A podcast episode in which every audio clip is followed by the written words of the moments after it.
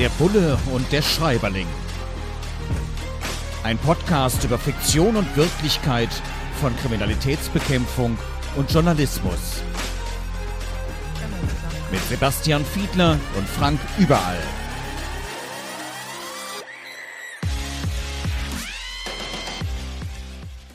Diesmal mit Finn Jakob und die Toten von Friesland. Ein Kriminalroman, ein Fall für Jaspari und Van Leon. Van Loon, Van Loon. Eine deutsch-niederländische Ermittlung. Auf Sylt spielt das Ganze, in den Niederlanden spielt es und ähm, im Heine Verlag ist es erschienen.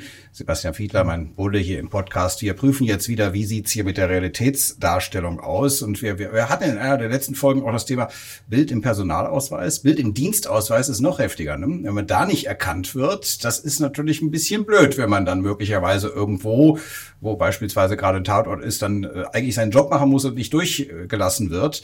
Äh, kennst du das auch, wenn man als junger Polizist anfängt, da wird dann irgendwie ein Foto gemacht, man sieht später gar nicht mehr so aus. Ich glaube, den Bart hat es auch nicht immer gegeben das, bei dir. Den hat es auch nicht immer gegeben oder er war anders. Also das, das stimmt tatsächlich. Es gibt aber einen großen Unterschied zu dem Personalausweis. Auf den Dienstausweis in der Polizei, da darf man auch freundlich schauen.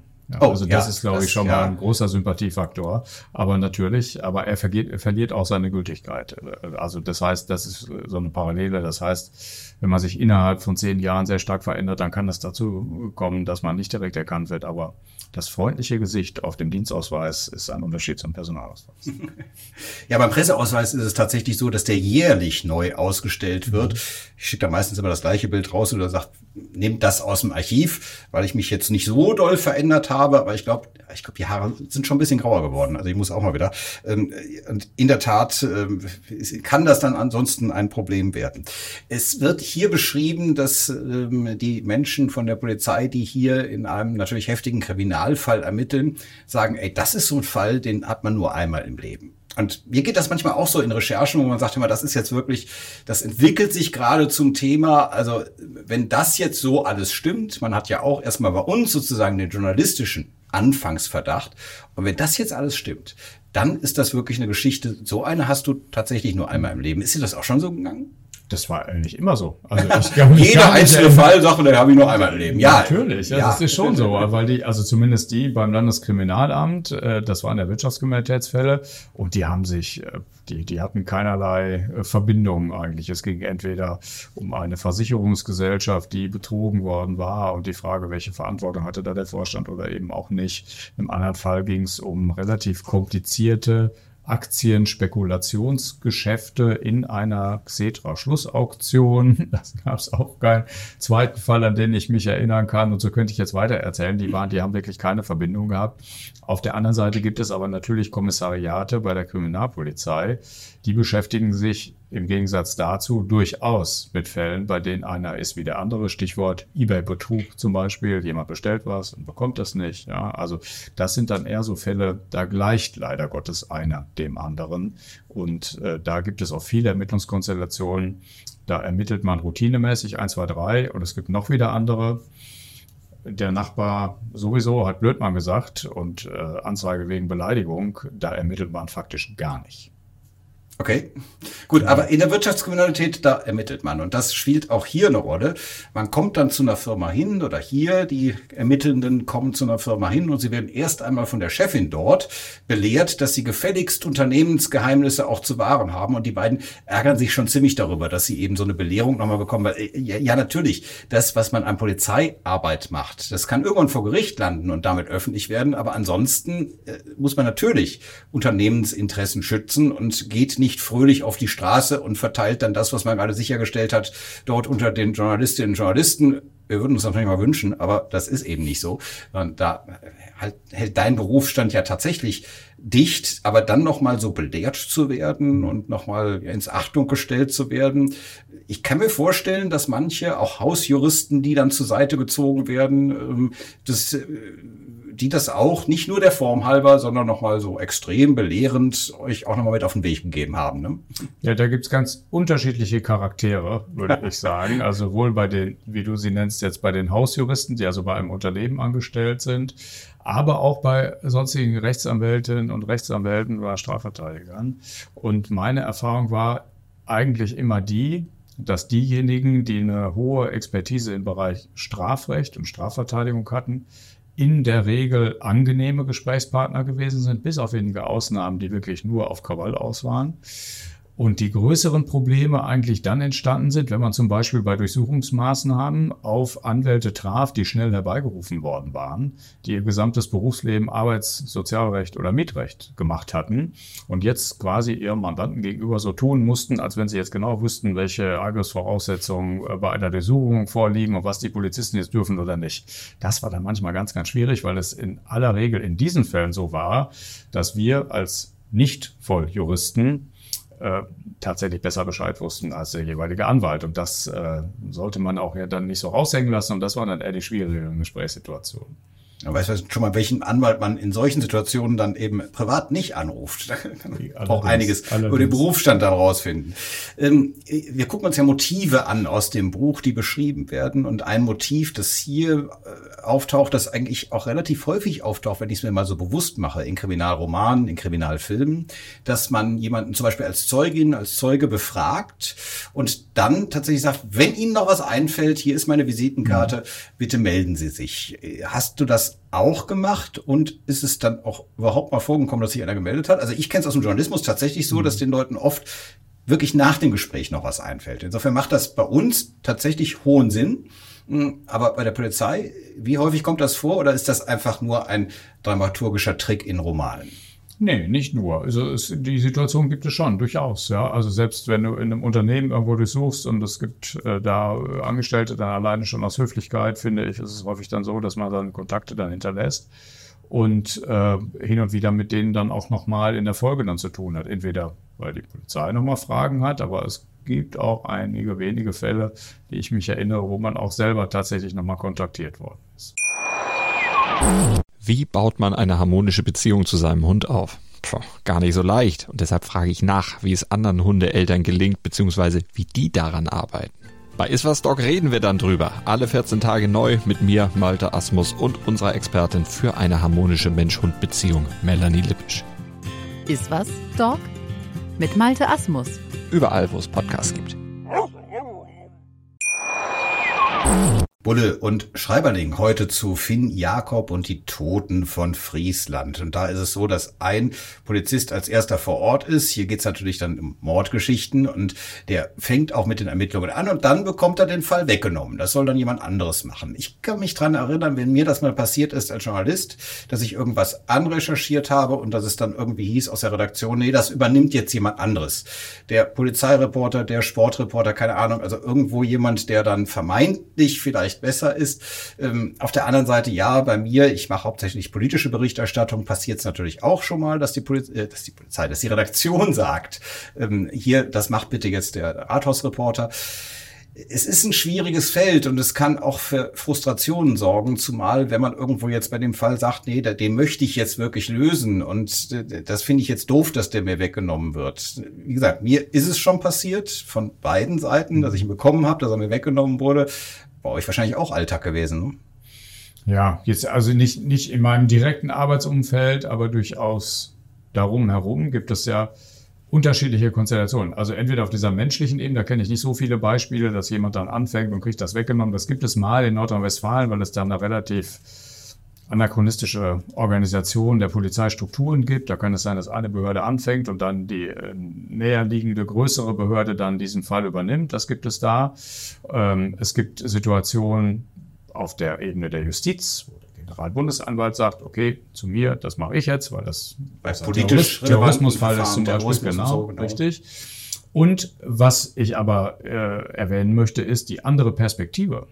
Denn die habe ich als sehr undankbar empfunden, nämlich die Perspektive desjenigen, der selber nachträglich in eine Ermittlungskommission reinkommt die ist auch sehr schwierig. Also, weil du ja im Prinzip erst äh, dir all die Informationen, die, die bis zu dem Zeitpunkt entstanden sind, wo du dich also beteiligst an den Ermittlungen, erst wieder drauf schaffen musst. Ja, also du musst also da idealerweise das alles bekommen. Und je später man in einer ähm, Ermittlung noch dazu stößt, je undankbarer und schwieriger und so dümmer werden die Fragen. Ja. Die, ja, erstens das und zum Zweiten kannst du die Akten gar kaum alle noch lesen, die bis dahin schon entstanden sind. Du hast immer ein Informationsdefizit im Vergleich zu denjenigen, die von Anfang dabei gewesen sind. Auch so ein typisches Motiv, das immer wieder mal vorkommt, wenn jemand, das ist halt in Kriminalromanen, das ist nicht alles Wirtschaftskriminalität, es wird auch schon mal mhm. jemand umgebracht, ne? das macht es ja oft auch so richtig spannend. Und dann klassische Frage aus nahezu jedem Polizeimund, wenn dann eben Zeugen oder Angehörige befragt werden, was war das denn für ein Mensch? Und da stelle ich mir immer vor, wie ist das eigentlich, was wird man eigentlich über uns sagen? Was, was glaubst du denn, was man über dich sagen wird? Also wir wollen jetzt um Gottes Willen äh, nicht den Teufel an die Wand malen genau. und äh, hoffen, dass da irgendwann mal ein Kriminalfall sich an dir entspinnt, mhm. dass du also umgebracht wirst. Aber trotzdem, also mal darüber nachzudenken, was, was wird man eigentlich über uns sagen? Ich kann mir vorstellen, bei mir wird man sagen, relativ wenig Privatleben, weil ich eben viel unterwegs bin als äh, Journalist, auch in den verschiedenen Funktionen, die ich so ausübe, ähm, dürfte bei dir relativ ähnlich sein. Ne? Also du bist auch einigermaßen unstet. Also dein Wahlkreis hast du in Nordrhein-Westfalen, du sitzt mhm. im Bundestag, du bist dauernd auf irgendwelchen Podien, zum Beispiel in äh, Fernsehtalkshows, haben wir ja auch schon mal drüber gesprochen, mhm. oder Fernsehsendungen. Du bist auch unglaublich viel unterwegs. Was, was wird man über dich sagen? Ich habe keine Ahnung. Das, äh, das, das würde ich jetzt auch keinem äh, vorsagen, was der tun sollte. Aber ich hoffe, man würde zumindest sagen, dass ich äh, engagiert gewesen bin in den, in den Themen, in denen ich jetzt hier gerade unterwegs bin. Noch besser wäre, wenn es auch erfolgreich wäre. Er hat sich stets bemüht, ja. ja. genau. Eine Formulierung, die man im Arbeitszeugnis nicht stehen haben möchte. Die klingt irgendwie gut, aber ja. ähm, ein Kommissar sagt, und da schneiden sich auch unsere beiden Berufe auch wieder, sagt, Pressemeldungen zu erstellen, also die Öffentlichkeit zu informieren, was ja dann über die Pressestelle läuft. Mhm. Aber natürlich muss jemand den Input erstmal geben aus dem Kommissariat. Und er sagt, diese Pressemitteilungen, Pressemeldungen zu erstellen, das halte doch nur von der Arbeit ab. Ähm, ja, ich kann es bis zu einem gewissen Grad nachvollziehen, dass man sich auf die harten Ermittlungen jetzt konzentrieren möchte, aber es gehört halt nun mal dazu genauso wie man andere Routinetätigkeiten auch machen muss. Ja, es hat natürlich dann auch so einen Rattenschwanz, der da hinterherkommt. Ne? Dann gibt's Rückfragen von so neugierigen Menschen wie mir, von Journalistinnen und Journalisten, die nochmal Details wissen wollen, die vielleicht mitgeteilt werden dürfen, vielleicht aber auch nicht, äh, die mit Hintergrundwissen kommen, das man noch nicht hatte. Das kann positiv, das kann negativ sein, aber von der Arbeit abhalten, also durchaus ein Motiv, das häufiger mal vorkommt, dass mhm. wir nerven. Sind wir wirklich nur die Schmeißfliegen? Nein, nein, nein, nein, nein. Aber, ja aber, aber, ihr macht schon mehr Arbeit. Also das ja. ist so. Also in Mordkommissionen kann man sagen, also generell in Ermittlungskommissionen, äh, wenn es welche gibt, in denen erstmal verdeckt ermittelt wird, das ist bei Mordkommissionen jetzt ja häufig eben nicht der Fall, sondern dann weiß man ja ab dem Zeitpunkt, wo jemand äh, da sozusagen buchstäblich liegt, äh, dass die Ermittlungen beginnen. Es gibt aber andere Fälle, da ermittelt man sehr lange verdeckt und ab dem Zeitpunkt, wo dann durchsucht wird und wo es alles öffentlich wird, dann gibt's halt zusätzlich nochmal einen Ordner mit der ganzen Presse und die Arbeit steigt. Also das ist objektiv so, das muss man sagen. Es gibt Berichtswesen äh, zum Ministerium, weil die dann wissen, jetzt ja, hat die Öffentlichkeit ein Interesse. Aber auf der anderen Seite kann ich mich nicht an Gespräche erinnern, wo da irgendwie kein Verständnis für gewesen wäre. Aber es ist schon so, es macht mehr Arbeit. Ja, man will ja auch gut in der ja. Presse dastehen. Zitat ja. hier aus dem Buch. Schlechte Presse ist der GAU, also der größte anzunehmende Unfall auf der Karriereleiter. Hm. Ach, weiß ich nicht, ja. Kann, kann für, ich sag mal, für Führungspersonen vielleicht äh, kann das eine Möglichkeit sein, aber für die Ermittlerinnen und Ermittler, glaube ich, ist das nicht Hoffenmüller auch noch ein schönes Zitat. Also das, das, das fand ich wirklich, und ich, muss ja sehen, so ein Ermittlungsverfahren, das muss ja genau dokumentiert werden. Und es gibt dann eben später auch äh, bei der Staatsanwaltschaft vor Gericht wird das alles auseinandergenommen. Rechtsanwältinnen, Rechtsanwälte warten eigentlich nur darauf, dass irgendein Fehler gemacht wird.